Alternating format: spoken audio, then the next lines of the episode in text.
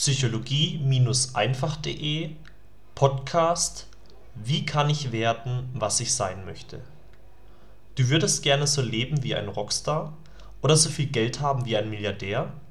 Eine Figur haben wie ein Topmodel? Warum wirst du dann nicht einfach, was du sein möchtest? Wir leben heutzutage in einer Welt, in der du tatsächlich alles sein kannst, was du willst. Durch das Internet hast du die Möglichkeit, Millionen von Menschen überall auf dem Planeten zu erreichen und mit allem Geld zu verdienen, was dir Spaß macht. Es gibt junge Teenager, die ihr Geld damit verdienen, Computerspiele zu spielen. Es gibt alte Omas, die auf YouTube ihren Kanalabonnenten zeigen, wie man einen Schal strickt.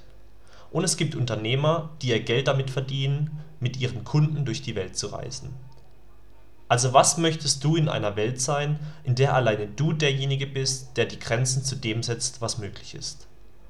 Welcher Mensch möchtest du sein und für was stehst du im Leben? Hast du dir darüber schon einmal Gedanken gemacht? Wer bist du wirklich, wenn du deine Arbeit und deine Hobbys wegrechnest? Das Schöne am Leben ist, dass du in eine Welt hineingeboren wurdest, in der dir alle Möglichkeiten offenstehen. Die einzigen Beschränkungen, die du hast, sind dein Glaube an dich selbst, deine Angst und deine Selbstzweifel. Was wäre aber, wenn diese Beschränkungen einfach aufgelöst werden könnten? Wie würde dein Leben dann aussehen? Wer würdest du dann sein wollen? Sobald du diese Frage für dich beantwortet hast, kannst du damit beginnen anzufangen.